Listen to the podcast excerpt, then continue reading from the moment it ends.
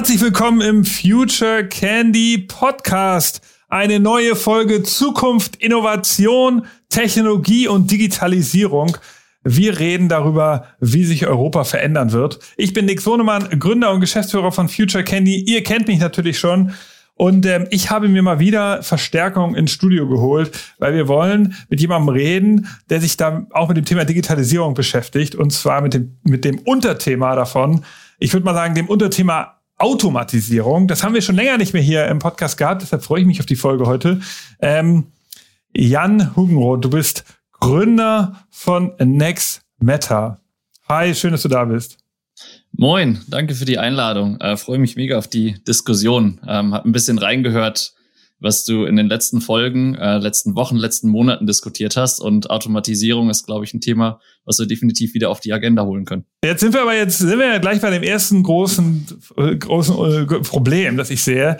Ihr seid eine coole Bude, eine kleine kleine Startup ist ja gar nicht mehr wahr, aber ein äh, Startup äh, noch aus aus Berlin. Next Matter, ihr seid international tätig, aber ey, ihr seid ja in einen Markt aufgebrochen, äh, den ich jetzt von als Laie von außen so beobachte und denke, mein Gott, da sind jetzt ganz große Dickschiffe, SAP äh, und, und, und Zapier und so weiter. Große Softwareplayer sind da gerade am Start und versuchen Automatisierung möglich zu machen. Ähm, wie, wieso, wieso, das schafft ihr doch niemals. wir starten klein, ähm, wir werden groß, wir sind auf dem Weg und ähm, vielleicht einen Schritt zurück, was machen wir denn und ähm, warum macht es Sinn für uns in diesen Markt einzusteigen, obwohl SAP, Sapir, ähm, andere in dem Markt unterwegs sind? Wir bauen eine Software, ein System für operative Teams, ja, für Operations Teams heißt das so im Englischen, ähm, im Deutschen immer der operative Betrieb, ja, dass die, die Menschen im Unternehmen, die sich um den eigentlichen Unternehmensbetrieb kümmern. Und das ist eine Gruppe von Menschen, die wahrscheinlich 50 Prozent der Arbeit in einem Unternehmen machen, aber bisher nie eine eigene Software bekommen haben zur Organisation ihrer Arbeit äh, und zur Automatisierung ihrer Arbeit. Und diese Software bauen wir jetzt. Kann man sagen, na ja, aber SAP hat das doch immer gemacht. Das kann ich jetzt in jedem Marktsegment machen. Könnte ich auch nochmal bei Personio anrufen. Warum macht ihr denn HR-Software? SAP macht doch auch was mit HR. Und dann wird mir wahrscheinlich jeder Hörer relativ schnell die Gründe geben. Ähm, und die äh, treffen gar nicht nur auf SAP zu, sondern auf ERP-Systeme oder grundsätzlich Legacy-Systeme. Ist relativ schwer, diese Systeme an meine Bedürfnisse anzupassen. Es dauert relativ lange, damit ähm, ein funktionierendes System aufzubauen. Und gerade wenn ich ein neues, schnell wachsendes System aufbauen möchte ein schnell wachsendes Unternehmen, dann stoße ich bei alten ERP-Systemen an meine Grenzen. Und da möchte ich jetzt gar nicht also nur auf SAP zeigen, sondern ich glaube, das ist grundsätzlich die, die Welt von bestehenden ERP-Systemen. Ja, also das, das äh, vielleicht wissen das die Hörer und Hörerinnen nicht so genau oder da haben Sie es mal gehört, ist ja wirklich so, wenn ich SAP heute mir anschaffe als Unternehmen, da muss ich ja auch so eine ganze äh, Horde an Programmierern da gleich mitkaufen, meistens freie oder es gibt ja natürlich auch ganze spezialisierte, schon kann man sich auch einstellen, solche SAP-Programmierer, weil SAP kauft man eben nicht vom Shelf und kann es auch nicht eigentlich so mal kurz installieren, sondern es ist immer ein Riesenprozess. Und es gibt halt auch Unternehmen, die, die da so, äh, und deshalb bin ich jetzt wahrscheinlich da gleich schon wieder voll in deiner Spur, die ja so SAP-Leichen bei sich im Keller haben, die dann da so wirklich so äh, irgendwelche alten Software-Systeme noch haben, die äh, oder sozusagen irgendwelche alten Prozesse und sich auch da sozusagen äh, fügen müssen, den alten SAP-System, dem sie das noch, den, das sie damals programmiert hatten. Ich kann also verstehen, dass, dass da irgendwie äh, neue Sachen ge äh, gebraucht werden. Äh, aber Next Meta ist ja, ist ja auch irgendwie besonders, weil ihr No-Code required seid. Das heißt, ich könnte also auch äh, als kleiner Mittelständler euch buchen und das selber irgendwie, obwohl ich gar kein Tech-Team habe oder selber kein Techie bin, euch, euch installieren. Ist das richtig? Das ist richtig. Ähm, oh. Wenn du jetzt ähm, Betriebsleiter, COO, ähm, verantwortlich für den operativen Betrieb bist in einem Mittelständler, in einem schnell wachsenden Unternehmen, selbst in, einem, in einer Konzerneinheit, kannst du Next Matter dir nicht, musst du nicht mal installieren, sondern kannst dir einen Account bei Nextmatter anlegen für dein Unternehmen und anfangen, deinen operativen Betrieb in dieser No-Code-Logik, also ohne Programmierkenntnisse, zu automatisieren. Und das wirklich wie so, also schönes Beispiel, das ist eigentlich wie Lego bauen. Ja, also ich nehme einen Block nach dem anderen und definiere die Prozesse, äh, die Datenstrukturen, in denen ich meinen operativen Betrieb steuern möchte. Und das kann ich machen, ohne einen einzelnen Programmierer anzustellen. Und ähm, das ist bei ERP-Systemen so. Da brauche ich Herrscher an Programmierern oder Beratern, um das zu erledigen. CRM-Systeme wie Salesforce und andere haben auch extrem viel Konfigurationsaufwand. Und wenn ich das selber entwickle, das ist ja die Alternative, ein Programmierteam einzustellen, dann äh, ist das nochmal ein ganz anderer Aufwand. Und das muss ich alles nicht machen, sondern der operativ Verantwortliche und die operativ Verantwortliche kann selber Prozesse anlegen, Datenstrukturen anlegen und am Ende das System definieren. Aber mach's mal ein bisschen plastisch. Also was ist so ein typischer Fall? Weil ich meine, No Code, also wir reden jetzt ja davon, dass Digitalisierung auch erfordert, dass viele Unternehmen einfach so auch eine Kompetenz aufbauen, dass sie sich halt äh, so, dass sie ja Jahrzehnten das halt nicht gemacht haben, sich mit Software beschäftigt haben. Jetzt sollen sie langsam äh, äh wieder Software-Teams installieren oder, oder, oder einstellen. Jetzt sagst du, nee, braucht ihr eigentlich gar nicht. Also, also was ist jetzt richtig? naja, also ich würde sagen, 99 Prozent der Menschen auf diesem Planeten sind heute keine Softwareentwickler. Vielleicht 98, wir müssen eine Statistik nochmal raussuchen. Meine Hypothese wäre, dass diese 99 Prozent wahrscheinlich auch nie Entwickler werden sollten, sondern die können extrem viele Dinge sehr gut. Ja, die können sehr gut äh, operativ Energieanlagen managen, operativ den Handel managen. Äh, die können Filialleiter sein, die können ähm, ein Callcenter leiten, die können ähm, in, einem, in einer Bank sich um äh, komplexe Prozesse wie AML, KYC, also so diese ganzen Schlagwörter für Compliance-Prozesse kümmern. Die müssen aber nicht Programmierer sein wenn, wenn unsere Anforderung an, an jeden Mitarbeiter ist, dass er äh, in Zukunft Programmierer ist, dann kommen wir nicht dahin, wo wir eigentlich sein wollen in den nächsten 15, 15 Jahren. Und ähm, deswegen zurück ähm, zu, was braucht es als, äh, als Unternehmen, um digital zu werden? Natürlich hilft es, wenn ich ein Produkt und ein äh, Entwicklerteam habe. Es geht immer um das richtige Werkzeug ähm, äh, zu finden, um das Problem zu lösen. Und das Problem, operative Prozesse effizient zu gestalten und mein Unternehmen zu fast 100 Prozent zu digitalisieren und zu automatisieren, will ich nicht erledigen, indem ich jetzt fünf Programmierer oder 50 einstelle. Die können Software bauen, die werden äh, intelligente Lösungen für mich bauen, aber die werden nicht mein Problem lösen, dass 100 Prozent meines Unternehmens operativ digital abläuft. Okay, verstehe. Aber nimm uns mal nochmal genauer mit, weil ich finde, das Thema Automatisierung ist, ist in meiner Erfahrung immer so ein bisschen sperrig. Das ist so, äh, jeder weiß, das Begriff, der gibt schon so viel weg. Also jeder weiß, was, eine Automatis mhm. was Automatisierung ist. Jeder hat so sofort so ein, das schneidet ganz viel Kreativität im Kopf ab. Sobald man sagt, jetzt müssen wir automatisieren, hat jeder sofort so, äh, entweder gähnt er vor Langeweile oder so. Also die Frage ist doch jetzt eher so, ähm, was heißt das eigentlich jetzt genau, wenn ich, was du jetzt, welche Automatisierung meinst du eigentlich genau? Also ist es dieses, wenn ich jetzt sagen wir mal, ich betreibe eine Bäckerei äh, oder so ein Allerweltsbeispiel und ich ähm, kriege da die Lieferung und ich könnte äh, die Lieferung äh, einscannen und eine E-Mail sofort an meinen Lieferanten schicken mit der Rechnung. Ist sowas eine Automatisierung oder was sind die, die Automatisierung, die, die, die, die du dir vorstellst? Genau, das also das wäre jetzt ein sehr einfaches Beispiel in der Bäckerei. Ähm, typischerweise ja, nimm, nimm ein anderes, das dir passt, ja, sonst genau. Ja, genau. Also beispielsweise ein Händler, ja. Also äh, Home24 hat Outlets, äh, die nutzen zufälligerweise uns. Ähm, sind mehrere Outlets deutschlandweit. Wenn ich, äh, wenn wir beide jetzt uns überlegen wollen, würden wir machen einen neuen Möbelhandel auf, ja? dann dann müssten wir überlegen, wie wir die ganzen Möbel einkaufen, einlagern äh, und wieder ausliefern an Kunden. Bei Home24 ist es so, die haben alle möglichen Möbel auf der Fläche. Da sind 20 Mitarbeiter in diesem Möbelladen. Die sind im Verkauf tätig, in der Logistik. Das sind Handwerker, die sind an der Kasse tätig und die liefern Möbeln aus. Und wenn ich als Kunde reinkomme, kann ich mir einen Stuhl mitnehmen. Das ist ein Outlet, nehme ich über die Schulter und dann bin ich aus. Wenn ich aber einen Sofa kaufen möchte oder einen Tisch, dann muss der erfasst werden, der Barcode erfasst werden, muss ein Foto von machen, dann muss das bezahlt werden und dann wird er mir am Dienstag geliefert.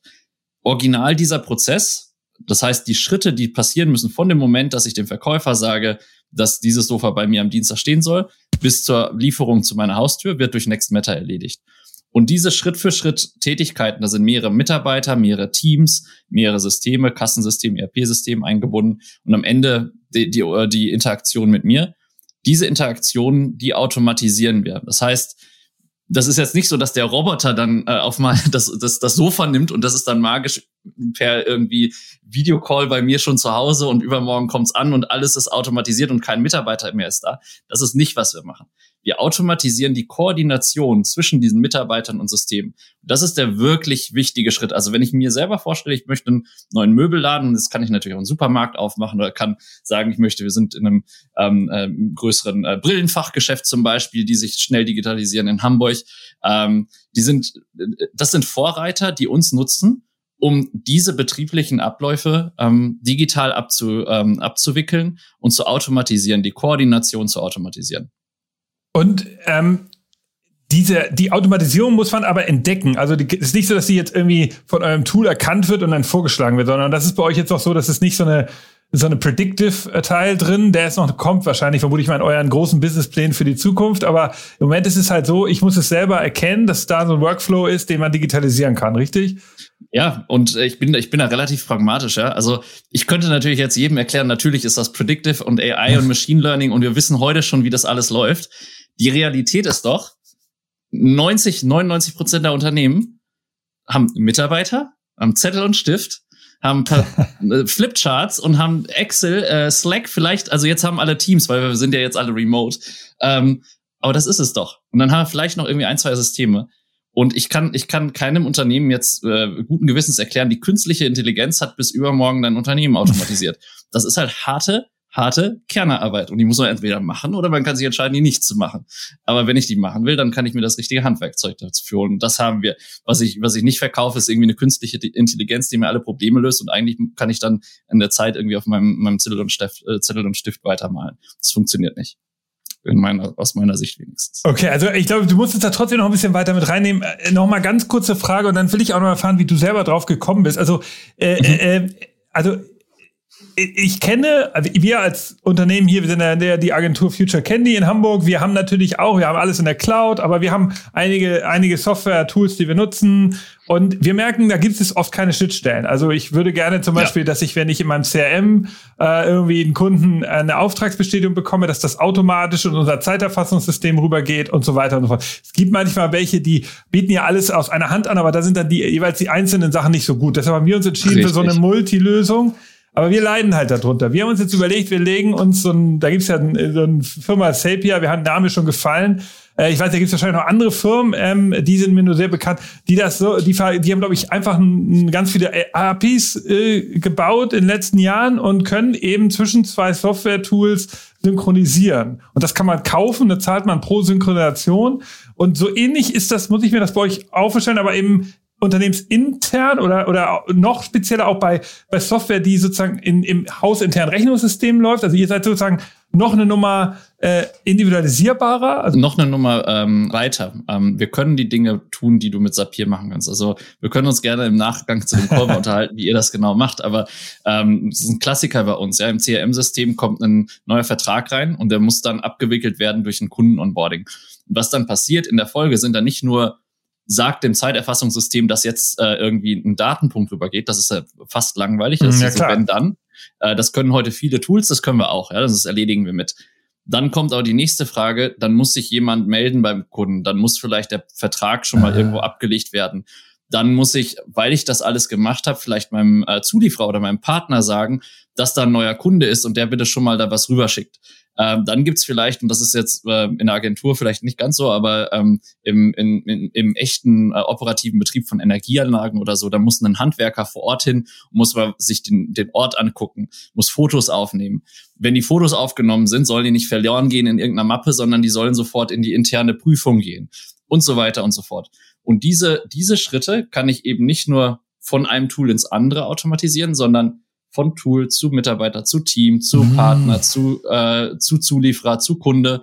Und diese, diese Automatisierung übernehmen wir und diese Koordination übernehmen wir. Aber dann ist ja sozusagen euer Hauptasset oder ein großes Asset, zumindest weil ich verstehe, ist doch, dass ihr auch diese APIs habt, dass ihr wirklich in je, doch jedes ja. Tool äh, weil das ist ja, ich verstehe es ja nicht, wenn ich heute irgendwie, wir haben zum Beispiel Pipedrive als CRM und dann kannst du draufklicken und die Pipe, die Pipedrive APIs sind halt irgendwie, das sind so eine Handvoll, wo ich mich frage, hey, die nutzen wir alle nicht, die Sachen, die ihr da jetzt anbietet. Da fragt man sich, wieso da das bei Pipedrive nicht selber machen. Aber klar, für die ist das wahrscheinlich super aufwendig. Und dafür gibt's, das ist sozusagen eure Kompetenz, dass ihr sozusagen jetzt alle genau. Daten, okay, das ist natürlich cool. Und äh, typischerweise, wenn du auf ein Unternehmen schaust, ne, also Zapier und solche Lösungen, Pipedrive, das wird alles heute genutzt. Jeder hat ein CRM, irgendwie ein Pipedrive. Wenn du kein CRM hast, sollte man ein CRM holen, wäre jetzt die Empfehlung. Aber wenn du ein Pipedrive hast, dann, dann hast du schon mal im, im Sales- und Marketing-Bereich ein bisschen Automatisierung erledigt. Da ist ja viel trotzdem nicht automatisch. Ne? Das ist immer, das dauert noch relativ lange, bis du es ordentlich hast, aber dann hast du ein System da. Im Personalbereich ist das das Gleiche, wenn ich ein Personio zum Beispiel hole. Ähm, dann kann ich das Gleiche vielleicht noch im Finanzbereich holen. Da hole ich mir typischerweise ein ERP oder Buchhaltungssystem, je nachdem, wie groß ich bin, unterschiedliche Anbieter. Und dann gibt's aber da drumherum die restlichen 50 bis 80 Prozent an Arbeit. Das ist eben der operative Betrieb. Das, was, was, was oft irgendwie gedanklich immer so hinten runterfällt, mhm. das ist eigentlich meine Kernarbeit, wo ich eigentlich meinen Wert schaffe, der nicht in diesen Standardsystemen abläuft. Und das ist eben sehr einzigartig je Unternehmen. Und das ist der Teil, der bis heute nicht digitalisiert und automatisiert ist, ordentlich in den Unternehmen. Außer ich bin vielleicht SpaceX oder Tesla und habe dann, also habe wirklich ab Tag eins das so gemacht, aber es sind halt nicht alle Unternehmen Tesla oder SpaceX und das ist auch okay so. Ähm, und die, äh, dafür muss ich dann jetzt die Arbeit reinstecken, um diese 50 bis 80 Prozent zu automatisieren, Mitarbeiter, Teams, Systeme zusammen verbinden und daraus ein System zu machen. Also ich meine, ich, ich finde das Thema super, super geil, ähm, weil ich glaube ja, dass wir jetzt in diesen Strukturwandel reinlaufen. Das habe ich hier im Podcast schon ein paar Mal erwähnt, dass in den nächsten 20 Jahren Europa sich eben komplett verändern wird, die Digitalisierung in allen Formen und Farben viel stärker spürbar wird. Und da, da, da ist ein großes Element natürlich die Automatisierung. Und, ähm, und da brauchen wir eben von allen Seiten Hilfe. Deshalb finde ich das total interessant. Aber wie, jetzt mal zu dir, wie bist du denn darauf gekommen? Also ich weiß, du warst irgendwie kon bisschen konzernseitig unterwegs, war Arcandor, dann irgendwie McKinsey, glaube ich, kurz oder auch länger und dann bist du äh, bist du jetzt Gründer. Also das ist ja auch äh, ist also ist jetzt nicht eine sehr sehr ungewöhnliche Geschichte, aber ich meine, du du äh, du bist jetzt nicht seit Jahrzehnten Prozessoptimierer oder so. Erzähl mal ein bisschen was, wie, wie du darauf gekommen bist. Ja, ähm, ja, also ich habe zehn Jahre eigentlich im ähm, komplett im Unternehmensbereich verbracht. Ne? Also klassisch so BWLer von der Ausbildung her, ähm, war dann im Konzern anderthalb Jahre, Arcano und Thomas Cook damals, mitten in der Finanzkrise. Super, super spannendes Setting. Ich würde jedem empfehlen, ähm, als ersten Job-Einstieg einen, einen Job zu nehmen, der irgendwie maximal kaltes Wasser ist. Das war maximal kaltes Wasser. Das Wichtigste, was ich gelernt habe, jede Menge gelernt auf dem Weg, das Wichtigste, was ich gelernt habe, ich muss mehr lernen. Auch ein gutes und bin dann zu McKinsey gegangen. Und das ist für mich so zweite Universität, nenne ich das immer. Ich bin bei McKinsey immer mit einem unterschiedlichen anderen Partner, anderer Industrie, oft in einem anderen Land und oft an einem anderen Thema gearbeitet. Das hat extrem viel Spaß gemacht, weil es extrem vielseitig ist. Ich glaube, ich würde wahrscheinlich immer noch, also wenn ich jetzt angestellt wäre, würde ich wahrscheinlich wieder zurückgehen. Äh, es hat sehr, sehr viel Spaß gemacht. Und das hat mir vor allem eins gezeigt, wenn du, wenn du über so viele Unternehmen und Industrien hinwegschaust, dann fehlt genau dieses Betriebssystem für den operativen Betrieb. Das gibt's halt nicht. Was du als Berater machst, du baust so ein, so ein Slide-Deck ja, und dann irgendwie so ein paar Seiten manchmal sind ein paar hundert Seiten, eine Excel-Tabelle, man geht in Meetings, man versucht, das Unternehmen innerhalb von drei bis sechs Monaten zu verändern. Das funktioniert auch eigentlich ganz gut mit der ganzen ähm, menschlichen Kraft, die die Berater und vor allem aber das Unternehmen, äh, die Kunden ähm, da reinbringen. Aber es gibt eigentlich nicht das Handwerkszeug, um das Unternehmen zu verändern, dieses System, was du designen kannst. Und es ist immer, man wartet immer dann zwei Jahre, bis die IT dann irgendwie die Roadmap entwickelt hat und das Ganze dann umgesetzt wurde. Bis dahin ist aber das Unternehmen schon wieder viel weiter. Das hat mich extrem genervt. Aber viel gelernt in der Zeit und vor allem viele unterschiedliche Settings gesehen. Dann bin ich nochmal im erneuerbare Energienbereich gelandet, im Mittelstand äh, und habe das Ganze irgendwie hands-on gesehen in einem 150-Mann-Unternehmen. Mhm. Gleiches Problem. Und dann habe ich mir gedacht, das kann doch nicht sein. Das Problem muss irgendjemand lösen. Jetzt kommt, ähm, ist, ist richtig, also ein bisschen, ein bisschen konzernige Laufbahn, ja. Und wenn man dann irgendwie ins Startup kommt, dann fragst du dich, kann das denn überhaupt funktionieren? Jetzt gibt's eine wichtige Fußnote dazu. Ich habe zwischen 8 und 18 relativ viel auf der Seite programmiert. Ähm, ich nenne das immer meine Nerdy Past, ja, äh, äh, kleine Sidejobs gemacht, mal in ähm, mit, mit 14 ähm, eins der ersten Content-Management-Systeme in Deutschland, erste Module dafür geschrieben, das für Marketingagenturen mal umgesetzt. Wow. Ähm, damals ähm, war, waren irgendwie Clans, also diese, diese ganzen so Computer-Clans kamen gerade, da haben wir noch mit so Netzwerkkabel zusammengesteckt. äh, ich war extrem schlecht im Spielen, aber war ganz gut auch dabei, unsere Webseite zu aktualisieren. Die musste dann natürlich ein eigenes Content-Management-System haben und so weiter. Da habe ich das eben programmiert. Ähm, und das dann im, in der Uni eingesetzt, für eine Konferenz ein Ticketing-System gebaut, weil, weil es da gerade noch nichts gab und immer mal wieder solche Projekte nebenbei äh, angegangen. Und das, dieses Toolkit habe ich dann wieder rausgeholt. Und das hat mich, das war, glaube ich, der, der, der, die wichtigste Einsicht ähm, in den zehn Jahren in der Unternehmenswelt, dass dieses Toolkit die meisten Leute eigentlich nicht haben. Ja, für mich war das immer normal, dass ich äh, solche Systeme auf der Seite mitbauen kann, aber die meisten haben das nicht. Und ähm, sozusagen diese Technologie-Expertise mit der Business-Expertise zusammenzulegen und daraus ein System zu bauen, was nicht von Programmierern für Businessleute oder von Businessleuten für Programmierer gebaut wurde, ähm, ist wahrscheinlich das, was, was heute ähm, uns ausmacht und was dazu geführt hat, dass ich äh, Next Matter gegründet habe. Was, wie? Also das, ja, also das heißt, du hast wirklich schon ganz, mit ganz jungen Jahren Programmieren gelernt oder woher hast du das denn bewusst oder also mit acht? Also mit ich habe irgendwie sechs, sieben sowas angefangen. Ich habe das mal versucht rauszufinden, irgendwie vor ein paar Monaten mal einmal hat irgendwer nachgefragt, wann, wann hat das denn angefangen?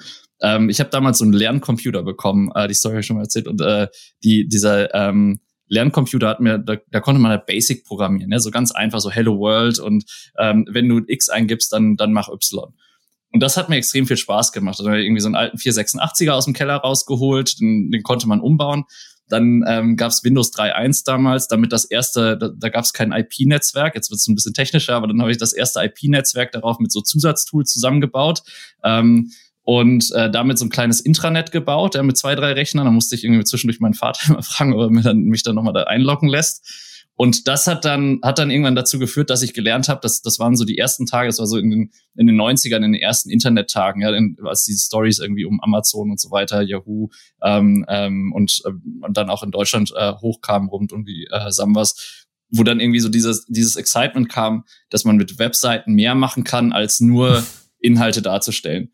Und dann habe ich mich immer weiter eingelesen, irgendwie versucht, links und rechts was rauszufinden. Damals war das Internet noch nicht so wie heute, aber man konnte schon die Dinge finden, die man brauchte, um Sachen zusammenzubauen. Das hat mir extrem viel Spaß gemacht. Das habe einfach weitergemacht. Das war ein Hobby damals. Also du hast jetzt wirklich autodidaktisch selbst beigebracht. Das ist ja äh, total irre eigentlich. Und du hast dann irgendwann gemerkt, durch die, das fand ich interessant, die Beobachtung, dass du sozusagen das jetzt mal für so gar nicht so selbst re realisiert hast und erst später gemerkt hast, okay, es gibt Leute, die haben halt das einfach nicht so wie ich und die haben einfach dieses Problem, sie können die Sachen, die sie sich im Business vorstellen, gar nicht selbst umsetzen. Und, und daher kam die Idee sozusagen, das war einer der Kernnukleus von Next Matter, wenn man so will. Diese No-Code-Logik. Ja. ja, und diese No-Code-Logik, eben dieses Toolkit den mehr, mehr Leuten zur Verfügung zu stellen. Nämlich, also, das ist das, was mir, also, wenn ich irgendwie zurückschaue über die letzten, letzten, mittlerweile sind es ein paar mehr als zehn Jahre, ja, aber ähm, seit, seit der Uni, was hat mir am meisten Spaß gemacht? Das ist eigentlich die Arbeit mit Menschen und den, dem Einzelnen und dem Team zu helfen, erfolgreich zu werden. Das machst du in der Beratung täglich. Das macht extrem viel Spaß. Da kannst du einen langen Arbeitstag haben, aber am Ende kannst du ins Bett gehen und sagen, ich habe was geschafft. Das würde jetzt nicht jeder über Berater sagen, aber ich würde sagen, ich habe was geschafft, nämlich ich habe ähm, einem, einer Einzelperson, einem Team, einem Unternehmen geholfen, erfolgreich zu werden ne, und über mehrere Tage. Das Ganze ist aber nicht wirklich skalierbar. Das kann ich immer nur mit einer Person in einem Team machen. Jetzt bauen wir eine Software, mit der ich das mit, mit vielen Unternehmen machen kann. Ich habe jetzt täglich mehrere Diskussionen mit mehreren Unternehmen, die mehrere Prozesse und mehrere hundert Mitarbeiter dahinter haben, die davon ähm, von, mit, von NextMeta profitieren können und damit erfolgreich werden können und automatisieren können. Sag mal, das ist echt eine, coole Story. Äh, danke, dass du die so offen teilst. Wie jetzt nochmal zu, zu, zu den Prozessen zurück. Also, wie geht man, er sagt ja heute immer so salopp, ein Prozess, den man einfach digitalisiert, ist ein Scheißprozess, so ungefähr. Oder ein mhm, Scheißprozess, ja. sich digitalisiert, bleibt ein Scheißprozess. Wie kann man das eigentlich, wie kann man sich da jetzt eigentlich optimieren? Also jetzt hast du ja ein paar Beispiele genannt, das sind ja Digital-Brands, die haben wahrscheinlich schon so ein so eine DNA, so eine digitale Denke, die überprüfen wahrscheinlich, während sie über den Prozess nachdenken, schon, ob der gut ist oder ob man den verbessern kann. Aber es gibt ja wahrscheinlich auch Brands, die ihr demnächst erobern wollt, die sind so traditionelle analoge Businesses. Die fangen wahrscheinlich an und machen das einfach, übertragen das einfach. Wie kann man jetzt den Prozess verbessern, auch gleichzeitig? Ja, also ich glaube, viele sind schon weiter, als wir denken. Ähm, wenn ich jetzt einen einzelnen Mitarbeiter in einem großen Konzern frage, ne, also jeder, jeder einzelne Mitarbeiter nutzt zu Hause nicht nur Social Media seit gestern, das ist ja jetzt mittlerweile 20 Jahre her, dass wir irgendwie damit angefangen haben mit der ganzen Nummer ähm, und und E-Commerce. Ja, das ist ja nicht nur nicht nur jetzt auf mal da, weil jetzt die Pandemie da ist, sondern das ist irgendwie im Leben angekommen. Die die meisten Menschen, die jetzt in der Arbeitswelt sind, die die kennen das gar nicht anders. Ja, und warum sage ich das? Jeder einzelne Mitarbeiter hat eigentlich schon die richtige Erwartungshaltung und weiß eigentlich, was es bräuchte wird aber intern nicht vorangelassen, um äh, die, diese digitalen Lösungen umzusetzen. Wenn ich mir jetzt einzelne Prozesse anschaue, Natürlich kann ich jetzt irgendwie den Prozess einfach mal digitalisieren. Das wäre aber schon mal ein guter Schritt. Ja? Also das würde ich jetzt gar nicht mal so, so weg, wegschieben, weil also ich würde immer noch sagen, digitaler Prozess ist besser als ein manueller Prozess, den ich nicht richtig verstanden habe und der nicht richtig läuft. Ein digitaler Prozess davon ist schon mal besser. Das ist aber natürlich irgendwie nur Stufe eins von zehn, aber das ist schon mal besser. Typischerweise glaube ich aber, dass die einzelnen Mitarbeiter in, auch in Konzernunternehmen sobald sie das richtige Toolkit in der Hand haben, auch sofort drei Schritte oder fünf Schritte weitergehen. Die Erwartungshaltung ist da. Oft fehlt halt einfach nur das richtige Werkzeug, was den einzelnen Mitarbeitern an die Hand gegeben werden muss und der Freiraum, dann selber diesen Prozess zu gestalten. Und dann, dann kann ich eigentlich alles machen. Dann kann ich sagen, für ein paar Prozesse ist mir jetzt egal. Ich, ich stelle da, äh, denke mir jetzt nicht viel mehr aus. Ich nehme einfach mal den aktuellen und digitalisiere den. Und dann läuft es schon mal besser, weil ich habe die Daten, ich weiß, äh, dass der so funktioniert, wie er funktionieren soll. Riesen, Riesenverbesserung. Und ich weiß, dass 50 Prozent meiner Arbeit äh, schon mal gespart ist, weil ich nicht mehr E-Mails hin und her schicken muss, sondern weil der halt selber läuft. Das allein die erste Stufe hilft, dass ich dann da irgendwann Intelligenz, AI, ML, was auch immer reinbringen kann. Können wir auf Stufe 10, können wir gerne gehen, aber ich komme zu Stufe 10 nie, wenn ich Stufe 1 mache, nicht mache. Okay, also ML nur ganz kurz, du meinst wahrscheinlich Machine Learning, das weiß vielleicht nicht ja. jeder der Hörer und Hörerin. Aber so. okay, ähm, ich verstehe, okay, interessante Beobachtung. Das heißt, dieses Argument, was ich gebracht habe, zählt erstmal gar nicht. Äh, ich finde äh, trotzdem krass, dass, dass du, du meinst, die Digital Literacy der deutschen Mitarbeiter, Mitarbeitenden in, in einem Unternehmen, die ist gar nicht so niedrig. Also dieses Bashing, digital Deutschland ist total verloren, ist gar nicht wahr. Äh, die meisten haben sozusagen doch ein gutes eigenes Gefühl inzwischen, weil sie super viel digital machen, bestellt sich ihr Essen digital, ihre äh, Bücher digital und was weiß ich alles und können dadurch einschätzen, was ein guter Prozess ist. Ich glaube schon. Also ich glaube schon, wir haben Diskussionen äh, mit Teams in Konzernen, die, das sind kleine Teams, aber Einzelpersonen, die, die verstehen das absolut. Und typischerweise ist das ja die, jetzt schon die, die nächste Generation in Anführungsstrichen. Ähm, also die, die, äh, äh, jeder, jeder Mitarbeiter, jede Mitarbeiterin, die irgendwie in den 20er, 30ern ist, da gibt's ja gar keine Diskussion, ob das, also ob, ob wir irgendwie Digital Native sind. Das ist ja per Definition, per Label so. Ähm, das sind die Mitarbeiter und Mitarbeiterinnen, die heute die Prozesse gestalten. Das ist heute schon angekommen. Das Problem, was wir eher haben, und das ist immer, äh, in Deutschland sagen wir, wir haben als Land ein Problem und das ist irgendwie alles so ein Riesenthema. Das Problem, was wir eher haben, dass, dass die Einzelpersonen das selber nicht umsetzen können, sondern dass dann, dass dann alle möglichen Hürden in den Weg gestellt werden. Ich muss zu meiner Führungskraft gehen, die vielleicht nicht ganz so offen da, dem gegenüber ist. Ich muss zum IT-Team gehen, weil, weil wir dürfen ja nur das entwickeln, was wir auch schon freigegeben haben. Und weil die Annahme ist, es braucht immer IT und es braucht immer Programmierer, um das zu bauen. Aber das ist eben nicht mehr die Welt und das ist die Welt, die, nicht mehr die Welt, in der wir heute sind. Heute gibt es das Tooling, mit dem einzelne Mitarbeiter das selbst umsetzen können und mit dem einzelne Mitarbeiter und Mitarbeiterinnen, die das als Digital Native in einem Unternehmen sind, das Ganze voranbringen können. Und der Setup, den wir oft sehen, wie das funktionieren kann, wenn ich in einem Konzern bin und egal in welcher Abteilung, wenn ich einen operativen Betrieb leite von einer Teilkonzernabteilung, ja, oder bin Filialleiter in, einem, in, einem, in einer größeren Filiale oder Regionsleiter in einer größeren Handelsregion, habe ich eigentlich extrem viel Freiraum. Das Einzige, was ich, wozu, wozu ich mich entscheiden muss, ist, dass ich ein, zwei Leute aus dem Team nehme, die so mit 20er, mit 30ern sind die Lust haben, solche Sachen zu bauen und in, in so einer No-Code-Logik ähm, anfangen, Dinge zu automatisieren. Vielleicht erstmal nur zu erfassen, aber dann zu automatisieren und denen den Freiraum zu geben, das Ganze zu machen. Damit komme ich viel, viel schneller weiter, mhm. als wenn ich jetzt irgendwie drei Anträge schreibe, fünf Budgets freigebe, dann habe ich vielleicht viel Geld und viele Entwickler, aber dann habe ich immer noch nichts. Dann habe ich, das ist ja erst Tag eins. Dann muss ich die noch ordentlich steuern, die müssen alle ordentlich ihre Arbeit machen, dann wird das irgendwann abgenommen, dann äh, habe ich vielleicht nicht die richtigen Sachen gebaut. Wenn die richtig sind, dann kommen sie dann irgendwie trotzdem zwei Jahre später und wenn sie da sind, ist mein Team ein anderes, meine Organisation und ich bin vielleicht gar nicht mehr da. Ähm, und äh, die äh, in diesen Pfad möchte eigentlich keiner rein. Das kennt auch heute jeder. Das ist aber seit 30 Jahren schon so. Und jetzt gibt es die Tools, um das anders zu machen. Und die Chance kann jeder für sich selber nehmen. Deswegen nochmal noch mal zu dem ersten Punkt zurück. Ja, wir sind, wir sind langsam, also kulturell und also viele, viele Gründe dafür. Ist eigentlich keine Entschuldigung da, da, dafür, dass jemand in, in so einem Konzern sich nicht das richtige Handwerkszeug und die richtigen Leute an Bord holen kann, um das selber in die Hand zu nehmen. Ich meine, das, diese No-Code-Logik, die ist echt eine Befreiung. Ne? Also ich muss sagen, das ist ja auch wirklich, also ich, ich die, die teile da deine Einschätzung, dass das an vielen Ecken äh, einfach ein Engpass geworden ist. Dass man ja sozusagen der Bottleneck entweder die, die Haus-IT ist oder, oder, oder einfach sozusagen oder einfach so auch eine Einschätzungsfrage. Man sitzt vor so einer Idee, die man hat und hat überhaupt keine Ahnung, hm, könnte man das jetzt eigentlich machen oder wie, was kann ich da jetzt selber rausfinden, ob das geht? Und da sitzt man sozusagen, ist angewiesen auf diesen, diese, diese, dieses Segment. Insofern finde ich das interessant und vielleicht ist das ja auch eine Inspiration für die Hörer und Hörerinnen da draußen, über dieses Thema No-Code nachzudenken, dass irgendwie Softwareprodukte so zu bauen, dass auch Leute da zugreifen können, die, die eben äh, zwar ein digitales Verständnis haben, aber eben selber keinen Code schreiben. Ähm, sag mal, kommen wir mal ein bisschen zu euch intern. Also ihr seid ja äh, in Berlin, seid ihr ansässig. Jetzt ist ja, ja. Äh, äh ihr arbeitet, ihr seid ein B2B-Unternehmen, das heißt, ihr arbeitet für, für, Firmen logischerweise, äh, ihr arbeitet für Mittelständler und äh, sozusagen Unternehmen, jetzt wahrscheinlich nicht die ganz groß, weil die haben wahrscheinlich im Moment noch ihre eigenen Lösungen oder die haben schon irgendeine Lösung. Ähm, aber da kommt ihr wahrscheinlich auch langsam rein. Aber wie, wie ist das eigentlich mit, mit deinen Mitarbeiter und Mitarbeiterinnen?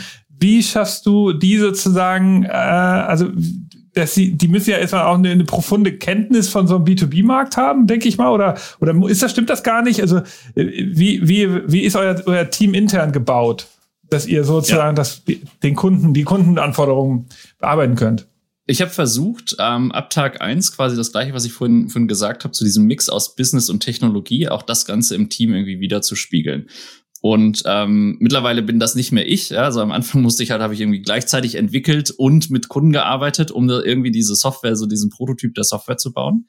Und das Ganze skalierbar zu machen, jetzt in einem etwas größeren Team, äh, ist in der Tat eine Herausforderung. Ja? Das ist nicht ganz natürlich, sondern man muss wirklich bei jedem einzelnen Mitarbeiter, der an Bord kommt und die an Bord kommt, ähm, die sehr, sehr bewusst darauf achten, dass beide Verständnisse da sind. Natürlich gibt's Entwickler, Produktentwickler, Designer, die seit Jahren in der Produktentwicklung, im Design in äh, oder in der Softwareentwicklung gearbeitet haben, die nicht den ganzen Beratungshintergrund mitbringen.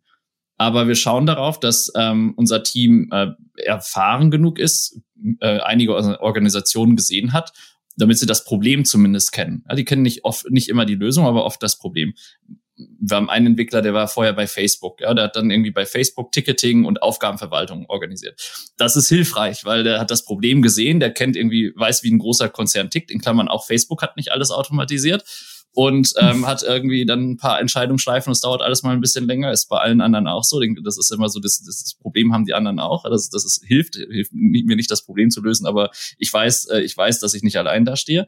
Der hat das Problem da gelöst und der hilft jetzt uns, das für andere Unternehmen zu lösen.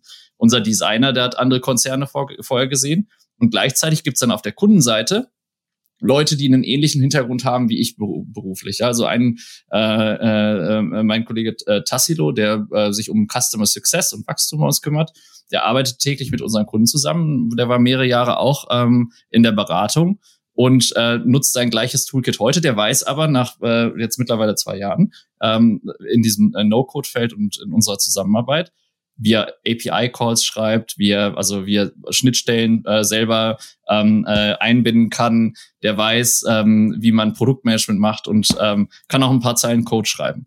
Und wir versuchen halt so diese beiden Welten, soweit es geht, zu, äh, zu, zu vermengen, sodass genau diese Kombination Business und Technologie rauskommt. Und wie, wie macht ihr das? Also kann man da irgendwas jetzt mitnehmen? Hast du irgendwie so, also äh, irgendwelche Art von Meetings, wo du sagst, da tauschen wir uns drüber aus oder wie macht ihr das? Wie, wie kriegt ihr das hin? Also typischerweise für jeden, jeden Kunden, der, äh, der neu reinkommt, ähm, teilen wir direkt, welches Problem das ist. Also wirklich auf Use-Case-Ebene. Ne? Also hm. äh, unsere Entwickler verstehen dann, wenn ähm, ein Möbelhändler reinkommt, hat er vielleicht ein anderes Problem als eine, eine, eine äh, Neobank, also eine neue Bank, die irgendwie gerade im Aufbau ist. Das sind unterschiedliche Prozesse. Diese Use Cases teilen wir im Team, damit wir verstehen, welches Problem wir gemeinsam lösen. Weil am Ende baue ich kein Produkt als Softwareentwickler, was ähm, in dem dann baue ich ein neues Eingabefeld oder wir bauen jetzt gerade so ganz cool so so Barcode-Scanner und Signaturfelder äh, extrem hilfreich für extre viele viele Use Cases im Handel zum Beispiel. Das kann ich natürlich dem Entwickler sagen, bau mal einen Barcode-Reader. Das ist eine eine Art, das zu machen. Die Art, wie wir es typischerweise machen, ist, wir haben schon einige Use Cases, also mit Kunden immer wieder geteilt. Das heißt, die Entwickler wissen, das ist ein Problem. Die Kunden haben mehrmals nach Barcode gefragt. Ich weiß, da ist was. Und dann an dem Punkt, wo wir sagen, jetzt wollen wir in den Barcode wieder investieren, weil das so viele Kunden wollen, die das brauchen, äh, oder so viele Kunden von uns brauchen, schreiben wir das Ganze runter. Ja, auf so eine ein, zwei, drei Seiten. Das, wir nennen das Pitch. Ja, da wird dann runtergeschrieben, äh, folgende Dinge brauchen wir. Und hier sind zwei, drei grobe Designs. Und diese Äh, diese Pitches diskutieren wir dann im Team mit dem Entwickler, aber auch Customer Success Team, die dann gemeinsam sagen, das ist die Lösung, das ist die Lösung aus der, aus der Kundensicht und das ist die Lösung aus der technischen Sicht, so können wir es am einfachsten machen. Das Ganze wird dann entwickelt. Ich glaube, der Trick dabei ist, da, da, da erzähle ich jetzt vielen aus der Produktentwicklung nichts Neues, äh, das so, so, so nah am Entwicklungszeitpunkt zu machen wie möglich. Also wir treffen unsere Entscheidungen in vier Wochenzyklen. Wir haben vier, vier Wochen Produktentwicklungszyklen und in den vier Wochen vor dem nächsten Zyklus entwickeln wir diese Pitches. Nicht, nicht länger vorher. Also wir haben jetzt keine lange große Roadmap. Wir haben eine lange Liste an Ideen, aber nur vier Wochen vorher nehmen wir uns die Sachen vor, die jetzt gerade wirklich wichtig sind für die Kunden und nach allem, was wir gelernt haben für das Produkt. Aber wie, wie entscheidet ihr das? Das ist äh, Heuristik oder gibt es da eine, eine Bewertung? Skala. Nee, es ist so, was jetzt gerade irgendwie pressiert, weil ihr es gerade gehört habt, weil irgendwie da Potenzial ist und am, am, lieb, am liebsten nicht das, was jetzt gerade am meisten brennt. Das ist also typischerweise das, was, was, was, was dann doch irgendwie falsch ist. Ähm, wir haben, ich glaube, das ist ex das hört sich hört sich komisch an. Ich glaube, das liegt total am Team-Setting, ähm, also äh, an den Einzelpersonen, an dem Problem, was man löst und wie groß das Team ist. Ja, wir sind jetzt ein, ähm, äh, in, in, einem Setting, wo wir in einem Produktteam das gemeinsam noch en entscheiden können. Ja, wenn ich jetzt irgendwie 500 Entwickler habe, müssen die einzelnen Produktteams das für sich entscheiden und vielleicht läuft das anders. Bei uns, was gut funktioniert. Wir haben am Start dieser vier Wochen haben wir zwei Diskussionen. Ja, eine Diskussion ist gemeinsam ähm, äh, Customer Success und Produktteam, welche Dinge wollen wir als nächstes pitchen? Also was sind die Dinge, die wir vorschlagen wollen und vorbereiten wollen für die Entwicklung in einem äh, Cycle danach? Äh, das ist die erste Diskussion. Da sitzt der Produktentwickler, Designer, Customer Success Team drin. Ähm, und wenn das alles gelaufen ist, schaue ich mal einmal quer drüber, aber typischerweise geht das schon in die richtige Richtung. Die zweite Diskussion, die dann parallel passiert, ist, dieser neue Cycle fängt ja gerade auch an, weil das zufälligerweise auch vier Wochen sind. Da sitzen dann die Entwickler zusammen mit, den, mit dem Designer, Produktentwickler und unserem Customer Success Team an den einzelnen Features und fangen an, das zu bauen. Und während sie das bauen, ähm, kommen dann Fragen auf. Aber wir versuchen unsere Meetings so reduziert wie möglich an den Anfang und Ende dieses Zyklus zu setzen, sodass dann einmal alle diskutieren. Dann ist klar, dieses Produktfeature baut Entwickler A, dieses Entwickler B und die haben dann die Verantwortung dafür, das Ganze auch durchzutragen, Fragen nochmal zu stellen auf dem Weg und so weiter. Aber diese beiden Meetings sind eigentlich so die wichtigen, die für uns definieren, was wir, was wir da machen. Und dann zwischendurch gibt's immer Feedback von Kunden, aber es kann täglich kommen. Das schieben wir dann in, in einen Chatkanal rein. Das kann wöchentlich kommen. Dann haben wir mal irgendwie einen strategischen Gedanken, der aus einer neuen Diskussion kommt, der erst wichtig ist in sechs Monaten. Und diese Sachen, die fließen quasi ein. Und da ist das, ein, das Einzige, und das haben wir auch noch nicht perfektioniert, und das kriegt man, glaube ich, nie perfekt hin, aber man muss halt dran arbeiten, dass man das ordentlich macht, ist, dieses Wissen zu teilen. Und dieses Wissen zu teilen über äh, Chat, einfach über ein Live-Update, über ein zweiwöchentliches Update, was wir im Team machen, sodass die einzelnen Mitarbeiter, wenn sie in diese zwei Meetings kommen, alle Informationen haben, ähm, um, um die richtige Entscheidung zu treffen. Aber welches, welches Wissen muss geteilt werden? Also welche Projekte ihr gerade macht oder was meinst du jetzt konkret, welches Wissen? Oder eher so aus der Umsetzung, was jetzt gut gelaufen ist? Oder? Genau, welches, welches, welches Problem lösen wir gerade für Kunden eins, zwei, okay. drei? Also eigentlich muss ich äh, wenn, wenn ich jetzt, wenn ich jetzt einen Entwickler frage, müsste, müsste, müssten wir zumindest wissen, was hält denn uns, unsere zwei, drei wichtigen Kunden, was hält die gerade davon ab, noch, noch mehr mit uns zu machen mhm. oder noch bessere Dinge mit uns zu bauen. Und diese Liste ist endlich. Ja, das sind nicht irgendwie tausend Sachen, sondern es sind ein paar Sachen, die gerade richtig wichtig sind. Und diese Liste, die haben wir alle immer vor Augen. Und warum das so ist, nicht nur, dass das so ist, sondern warum das so ist, das ist der Teil, den ich teilen muss und den ich dann ähm, im Team äh, im Team verteilen möchte. Aber das ist interessant. Also ich meine, ich weiß, es gibt ja dieses Agile Setting und wahrscheinlich hast du recht, einige Produktentwickler kennen das, aber vielleicht sind ja jetzt hier auch einige Hörer und Hörerinnen, die das nicht so kennen. Das heißt also, ihr macht, ihr habt so einen Backlog an Ideen, der entsteht eben aus den Kundengesprächen, vielleicht aus eigenen Ideen oder so. Den organisiert ihr irgendwo, dann alle vier Wochen guckt ihr auf diesen Backlog, da sind dann auch aktuelle Sachen reingetaucht, äh, reinge, reingeschrieben worden, ja, die Jahre frisch waren. Und dann sitzt ihr in so einem Demokra demokratischen Meeting und dann wird dann entschieden, das machen wir jetzt, diese vier Dinger von denen, was sagen wir mal, was weiß ich, 20, die machen wir jetzt, oder wie? Wie stelle ich mir das? Genau, ganz, dem, ganz demokratisch läuft das nicht. Ja, das ist ja immer, das ist, glaub, fun funktioniert am Ende nicht. Aber die, äh, wir diskutieren, äh, wir haben am Tisch die Leute, die wissen, was, was wir wissen müssen für die Entscheidung. Ja? Customer Success weiß, folgende Dinge sind wirklich wichtig für unsere Kunden. Und da kann, kann ich als Entwickler, da muss ich nicht viel wissen, kann ich trotzdem reinpieksen und sagen, naja, Momentchen mal, ist das denn wirklich wichtiger als das? Ähm, Wäre das nicht viel wertvoller, wenn wir 100 neue Kunden oder 100 neue User onboarden wollen? Und auf der Produktseite weiß ich, ich habe mir ja die Liste vorher angeschaut, ähm, weiß ich, das braucht jetzt ungefähr so lange an Zeit, so, so wichtig ist mir das in der gesamten Produktstrategie, dann habe ich eine Diskussion.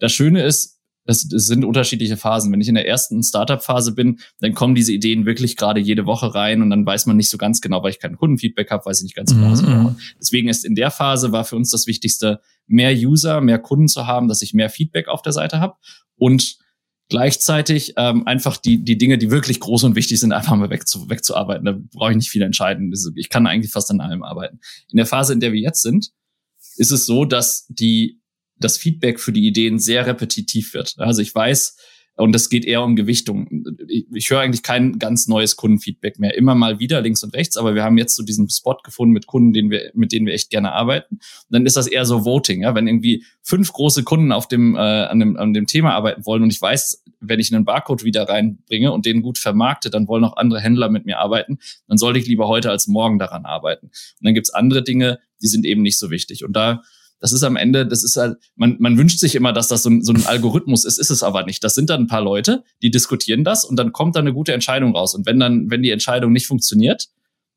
sehen wir das ja irgendwie ein paar Wochen später, weil die Kunden das Ding, Ding nicht annehmen. Und okay. wenn ein paar Mal die Entscheidung nicht funktioniert, dann sind die falschen Leute am Tisch oder die haben nicht die richtigen Informationen. Das Einzige, deswegen nochmal zu, zu Demokratie, also ähm, das ist nicht demokratisch. Ja? Also das ist, wird eine, ist eine ordentliche Diskussion und zu 80 Prozent der Fälle wird das, kommt da auch was Richtiges raus.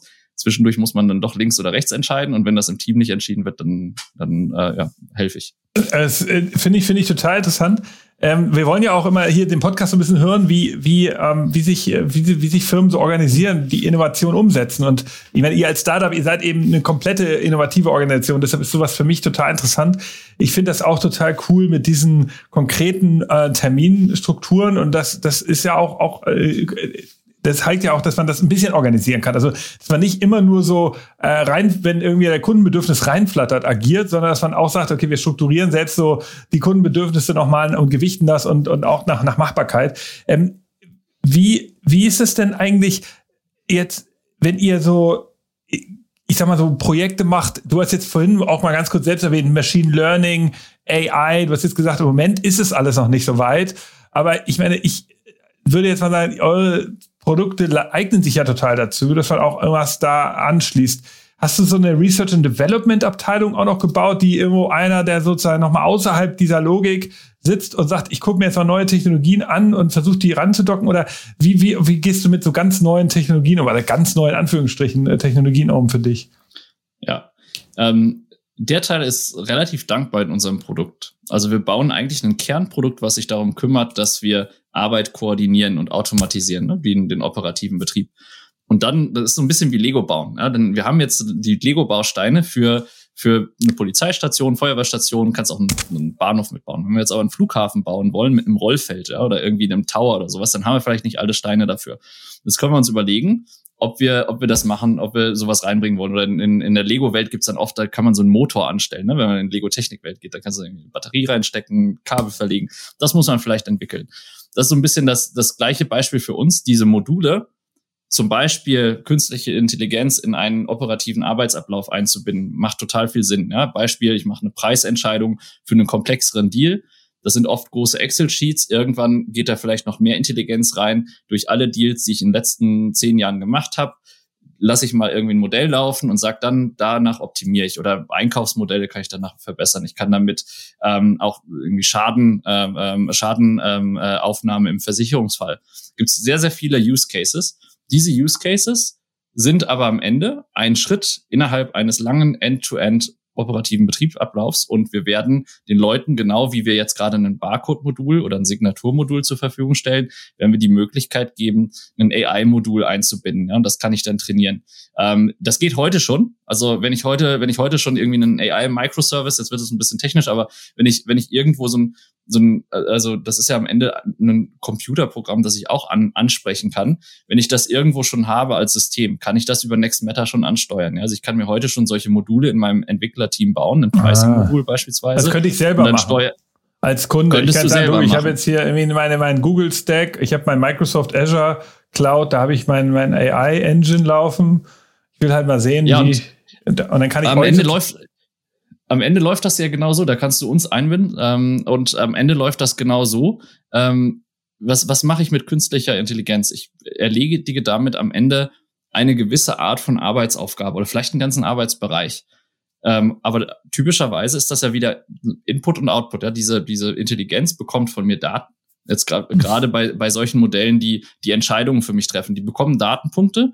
Ich definiere in diesem Modell, ja, und das ist dann, in diesem Modell sage ich irgendwie, gib mir bitte Kundengröße, Region, meinetwegen auch 100, ja, das ist ja das typische, das ist das, wo, wo künstliche Intelligenz dann wirklich interessant wird, 100 Datenpunkte und auf einer gewissen Heuristik oder am besten noch viel intelligenteren äh, äh, ähm, äh, Logiken findet das Modell dann raus, was das Ergebnis ist. Schönes Beispiel ist, das kann ich heute schon einbinden, müsste ich eigentlich mal so ein, ähm, nicht mal in meine Hobbyprojekte aufhören, eigentlich einen Use Case bauen. OpenAI, ja, das ist so die äh, am, äh, schön am weitesten entwickelte öffentliche AI, die wir, die wir heute nutzen können. Ähm, der sage ich heute beispielsweise, ähm, bitte schreibe mir eine Produktrezension, maximal 300 Zeichen zu einem Buch. Und hier ist der Titel. Oder schreibe mir einen Aufsatz dazu. Das Input und der Output ist dann der Aussatz. Das weiß ich, dass da ein Aufsatz rauskommt. Ich weiß auch, dass da zu 95 Prozent gut ist und zu 5 Prozent da Mist drin steht. Aber ich weiß, dass das so kommt. Und das muss ich dann einbinden in meinen Prozess. Und irgend, äh, heute bieten wir das schon ein, dass du das einbinden kannst, weil das eine, eine API dorthin gibt. Deswegen, äh, be my guest, lass uns dann, ein- lass uns dann ein Beispiel bauen. Okay. Ähm, in Zukunft werden wir sicherlich dann selber unsere eigenen Bausteine mit einbringen, aber das machen wir heute noch nicht. Ja, cool. Also mal eine Frage jetzt, wenn wir mal so ein bisschen in die Zukunft schauen, gibt es denn eigentlich Prozesse, die man nicht automatisieren kann? Oder ab wann muss ich, also gerade im Bereich Innovation beobachten wir das, äh, wenn wir mit Kunden zusammenarbeiten, wir oft haben wir mit den, mit, oft haben wir mit den Innovationsabteilungen zu tun und da ist eben, natürlich ist Innovation immer so schwierig, weil du, du hast eine Idee und die soll in der Zukunft funktionieren und du versuchst natürlich, wenn du Daten aus der Vergangenheit nimmst, weißt du nicht, ob das, ob das die richtigen Daten sind äh, und alles super schwierig. Da, deshalb beobachten wir auch, dass Firmen da immer noch Probleme haben. Jetzt kann man ja das auch oft sind die, sind die Ideen auch sehr unterschiedlich. Also wenn die dann da sitzen in ihrem Team, sagen wir, sind fünf so Innovationsmanager, dann haben die irgendwie eine Idee, die ist irgendwie für den Kunden, eine Idee ist für den Mitarbeiter, äh, die, und, und so die Bewertung dieser Sachen sind oft sehr subjektiv. Da kann man so ein paar Kriterien einführen, da kann man so ein paar Tools benutzen. Also ich weiß, im Innovationsbereich ist, ist, ist oft so, ich versuche jetzt gerade zu überlegen, kann man das überhaupt nutzen? Kann man da auch Prozesse machen? Kann man natürlich wahrscheinlich schon. Aber äh, da, da ist jetzt, äh, gibt es denn Sachen, die man, die man überhaupt nicht so oder die sich nicht so gut eignen, äh, um sie zu automatisieren? Wahrscheinlich. Äh, Also ich glaube, eine ganze, ganze Latte an Sachen, ja? die, die, die, also echt kreative Arbeit und das, was uns eigentlich als Menschen ausmacht. Ähm, und da können wir jetzt lange philosophisch werden, aber ähm, da wird's die eigentliche Arbeit, die ich als Mensch einbringe, ja, ob das kreativ ist, ob das ähm, auch Erledigung von, von komplexen Dingen, die eben nicht ein Roboter erledigen kann. Ähm, oder vielleicht auch nicht sollte. Das kann ja sein, dass ein Roboter das kann. Das heißt noch lange nicht, dass er das tun sollte. Ähm, das wird wahrscheinlich nie oder zumindest also nur in sehr, sehr ferner Zukunft irgendwann mal ordentlich automatisiert äh, werden.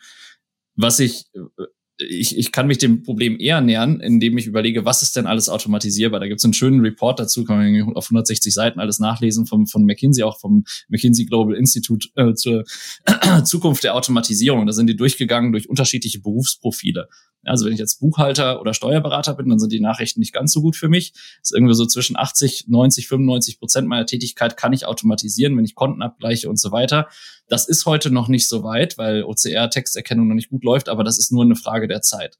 Ähm, und äh, selbst wenn ich in der Biologie bin und jetzt an, oder in der Pharmazie, das, das beschäftigen sich heute viele Leute mit super spannendes Feld übrigens, ähm, so die Verbindung von AI ähm, ähm, äh, und äh, Bio und dann ähm, äh, Engineering, so auf der dieses im gesamten Feld passiert extrem viel im Moment.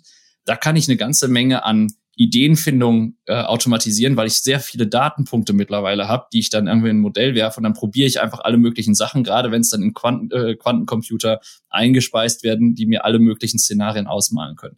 Das heißt, da, da passiert im Moment viel, da kann ich viel automatisieren, das ist aber schon weniger.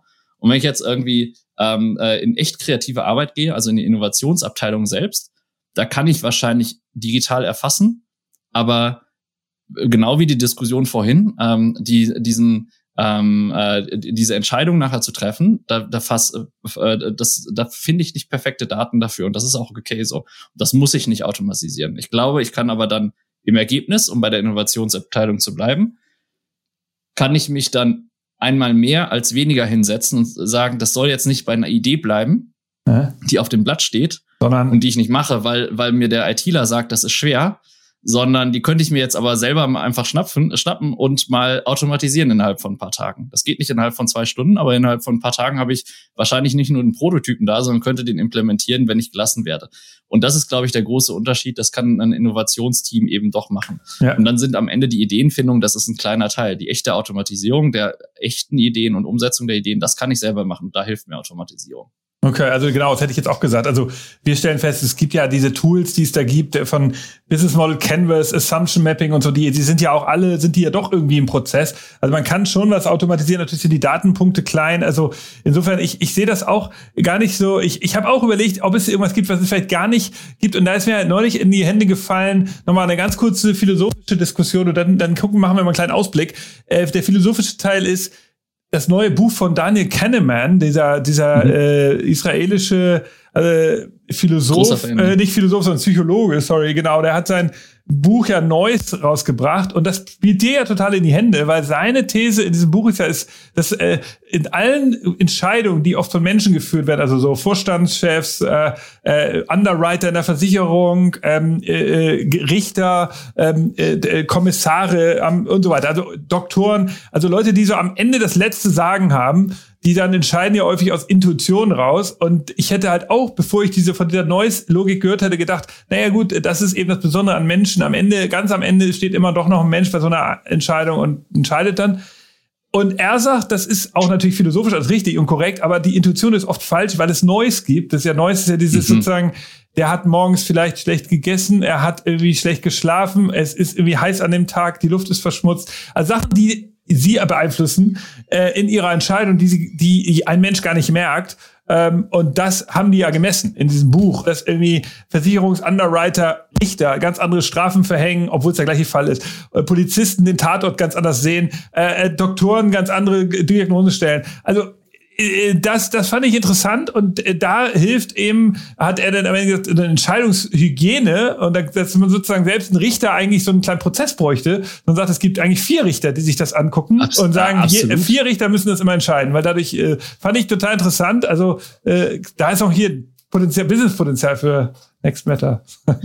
absolut, absolut. Also ähm, und das sind ja übrigens die Beispiele, die du alle genannt hast, sind ja, das sind ja am Ende dann doch irgendwie, also äh, Entscheidungsbäume, ja, das, das sind so alles so, so ähm, Dinge, wenn ich, wenn ich, ähm, weiß nicht, die Möglichkeit hätte, eine Million MRT-Bilder zu sehen und wüsste mit perfekten Daten, was da alles drin steht, und ich könnte mir das alles merken und ich könnte ohne diesen Neues eine Entscheidung treffen, dann wäre ich wahrscheinlich so gut wie eine AI. Das ist aber nicht so, das ist auch nachgewiesen seit Jahren nicht so. Deswegen sollte ich das nicht machen.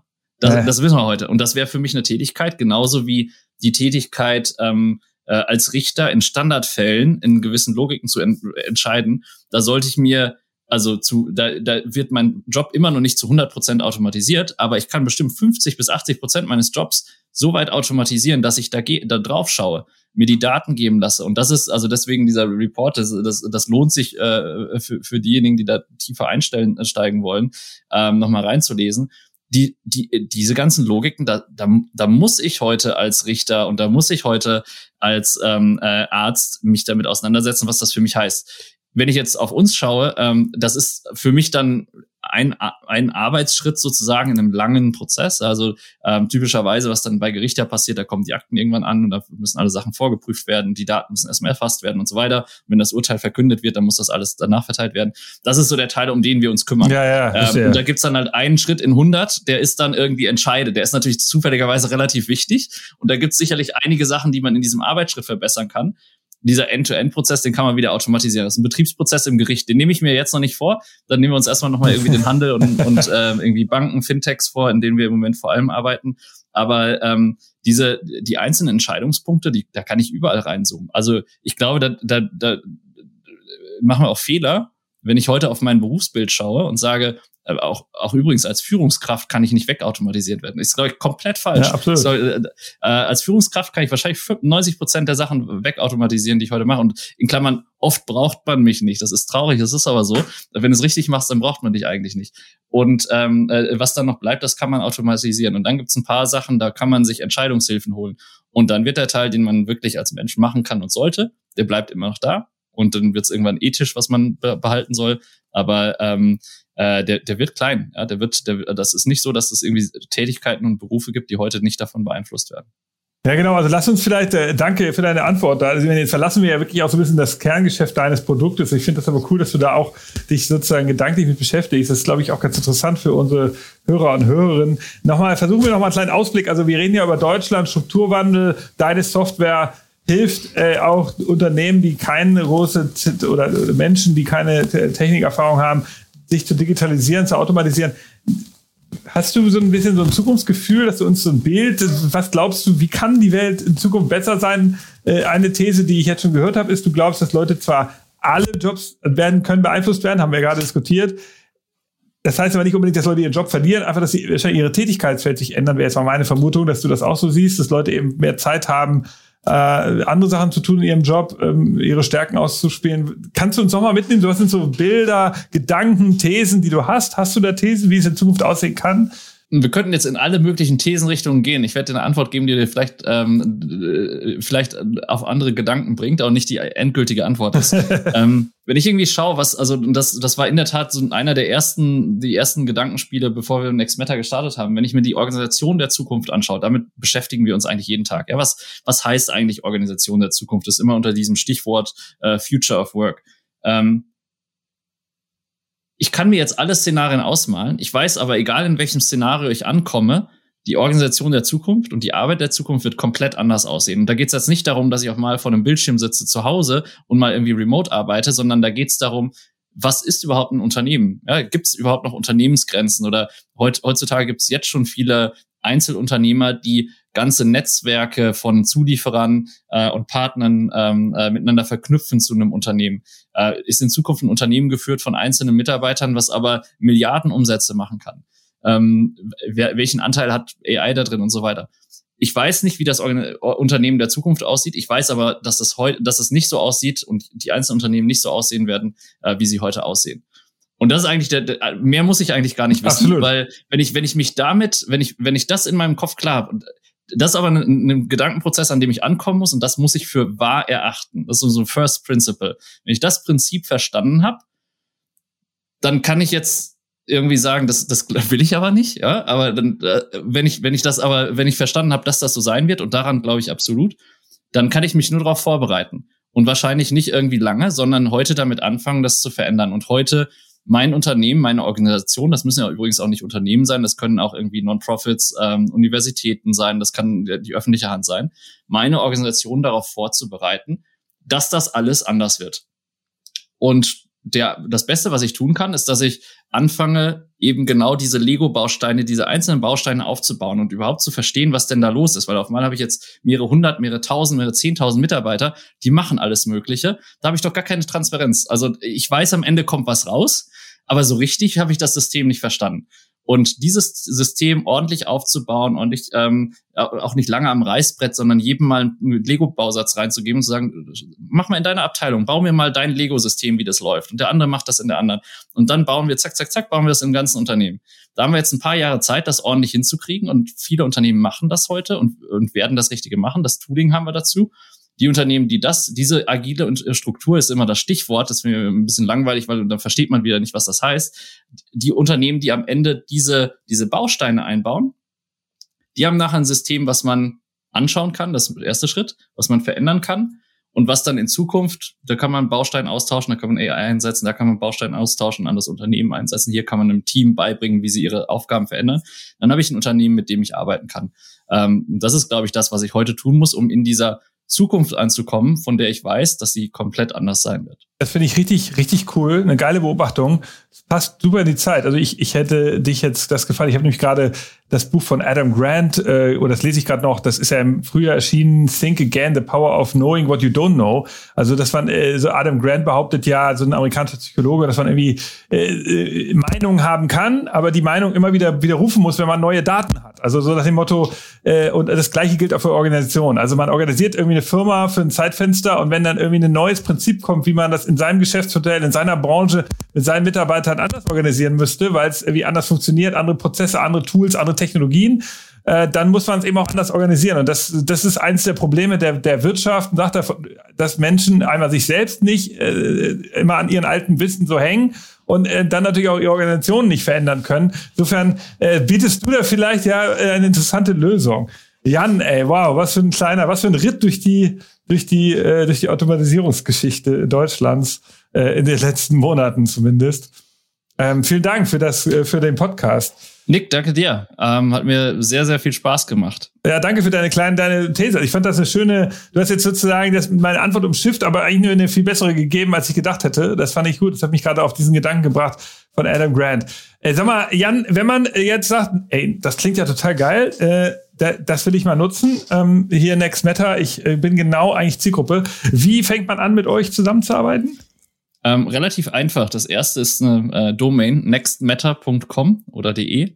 Ähm, okay. Da gibt's erstmal alle weiteren Informationen dazu. Ähm, und am Ende, wenn, wenn ich selber operativ verantwortlich bin für einen Unternehmensbereich, für den, für den Betrieb eines ganzen Unternehmens oder Teilunternehmens oder vielleicht auch nur Filialleiter und davon inspiriert bin oder in einem Innovationsteam bin und gerade solche operativen Abläufe vor mir habe, dann kann ich damit eigentlich heute anfangen. Das ist eine relativ einfache Anmeldung. Ähm, wir machen es etwas schwer. Ja, wir wollen mit, mit der Einzelperson sprechen und, und haben das Angebot als Experte quasi 30 Minuten gemeinsam über das Problem zu sprechen. Ja, da, da kommt dann typischerweise raus, ähm, äh, äh, das ist die Lösung. Und innerhalb von der zweiwöchigen Testphase kann ich dann auch diese Lösung einmal implementieren und live sehen. Und dann kann man mit uns arbeiten. Das ist aber ein relativ einfaches Software-as-a-Service-Modell keine großen Investitionskosten, nicht ein riesen Beratungsprojekt und noch 27 Entscheidungsschleifen. Das kann ich eigentlich typischerweise auf einer Kreditkarte, wenn ich die, wenn ich die äh, äh, hinlege, sel selber entscheiden ähm, und, und einfach starten. Und dann, dann wächst das typischerweise in einem Unternehmen. Also relativ einfach, einfach auf die, auf die Webseite geben, nextmeta.com und einmal vorbeischauen. Ähm, und ähm, da gibt es eine, eine Möglichkeit, einen Termin zu buchen, der wird dann zufälligerweise sogar direkt mit mir gebucht. Ja? Also ähm, äh, oder mit Tassilo. Aber äh, ich nehme mir die Zeit für dieses erste Gespräch. Wir haben ein größeres Team, was sich drum kümmert, alles weitere zu machen. Aber äh, mir macht das extrem cool. viel Spaß, das Gespräch auch ähm, da zu haben und also da äh, auch Angebot an äh, die Hörer und Hörerinnen. Ähm, äh, selbst wenn das vielleicht die Software selber aktuell noch kein, äh, äh, noch, noch nicht der Einsatz da ist, aber wir uns einfach mal unterhalten sollten, ähm, mache ich das sehr gerne. Wow, das ist ja wieder ein innovatives kleines Nugget, das wir hier lernen. Sozusagen der, der CEO äh, gründet, äh, spricht nochmal sozusagen gleich am Anfang in so einem Onboarding mit den Kunden, finde ich geil, finde ich echt cool. Das ist ein geiles Feature. Ähm, und ich meine, klar, beschränkt, halbe Stunde und das, das finde ich dadurch kann man ja wahrscheinlich verstehen. Du siehst sofort, wo der Pain ist und die kannst sehen, ob da, ob dann, äh, ob ihr dann, ob ihr da zusammenkommen könnt. Und ja, wo es vielleicht ja, 30 Minuten ist relativ einfach, das kann sich jeder in der Woche nehmen, gut vorbereitet. Ähm, ähm, haben, hab, also ich oft schlechtere 30 Minuten verbracht. Ja? Also mir macht das mega viel Spaß. Das ist eine schöne, schöne Art und Weise, mit den Kunden direkt äh, von, von Tag eins in Kontakt zu sein. Ja, guck mal, liebe Hörer und Hörerinnen, wenn, wenn, wenn ihr jetzt auch eine Dienstleistung anbietet, das ist doch ein nettes Feature. Ich finde das sehr cool. Also ähm, gute Inspiration da von deiner Seite. Insofern, also man kann äh, auf nextmeta.com mit dir in Kontakt kommen oder mit euch und dann ja auch mit dir in, in dem Gespräch. Man kann natürlich dich bei LinkedIn finden, äh, da ansprechen. Und äh, ihr könnt natürlich auch äh, uns jetzt äh, im Nachgang auf, der, auf die Podcast-Folge ansprechen, wenn ihr von Jan was hören wollt. Ähm, genau, äh, finde ich cool. Seid ihr eigentlich hauptsächlich in Deutschland tätig oder deutschsprachiger Raum oder nee? Nee, wir sind komplett international unterwegs. Also unser Team ist mittlerweile ähm, ähm, acht Nationalitäten in zehn unterschiedlichen Ländern. Ähm, wir haben Kunden im deutschsprachigen Raum, ähm, England, ähm, wir haben irgendwie im europäischen Ausland mehrere, mehrere Länder abgedeckt, ähm, gerade unsere ersten US-Kunden an Bord. Ähm, genau, äh, Asien kommt jetzt gerade dazu, äh, gibt so die ersten Gespräche.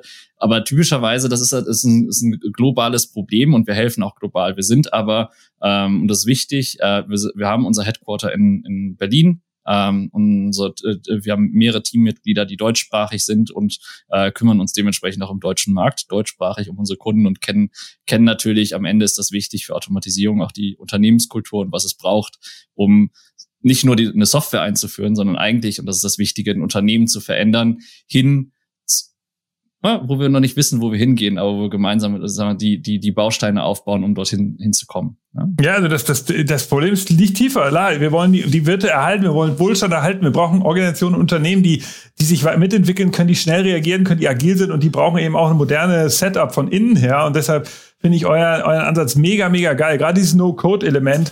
Ich fand's cool. Ich, äh, das, von außen kann man das, denkt man ja, oh Gott, das kann ja nicht sein. Aber ich finde, du hast das so gut heute erklärt. Also danke dafür. Ähm, ich hoffe, äh, unseren Hörern und Hörern hat es auch gefallen. Denke ich, aber bin ich mir ganz sicher. Du wirst hm. äh, wahrscheinlich hören bei LinkedIn und so weiter. Jan, ey. Ja. Last Words. War sehr cool mit dir. Vielen Dank. Ähm, Danke dir. Dank, schön, dass du hier Zeit hattest, bei uns im Podcast-Studio vorbeizuschauen, im virtuellen.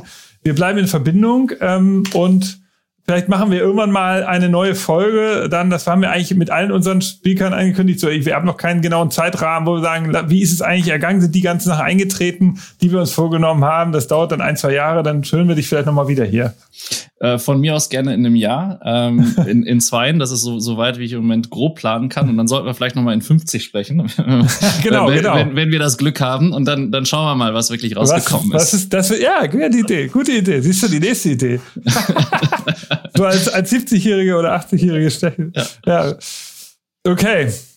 Gut, mein Lieber. Dann ich danke dir. Ähm, wir beenden die Aufnahme. Wir hören von dir und ähm, bis, bis bald. Vielen Dank für den Podcast. Und wenn ihr Lust habt, hier geht's weiter in den nächsten Tagen und Wochen. Wisst ihr ja, kommt die nächste Folge. Wenn ihr uns gut findet, liked uns, abonniert uns und natürlich gerne Feedback an mich direkt nick at futurecandy.com und dann freue ich mich von euch zu hören. Und wenn ihr auch eine Idee habt für eine neue Folge, ein cooles neues Startup oder ein cooles Unternehmen kennt, das irgendwie hier berücksichtigt werden sollte, freue ich mich auf Vorschläge. Und ähm, bis dann!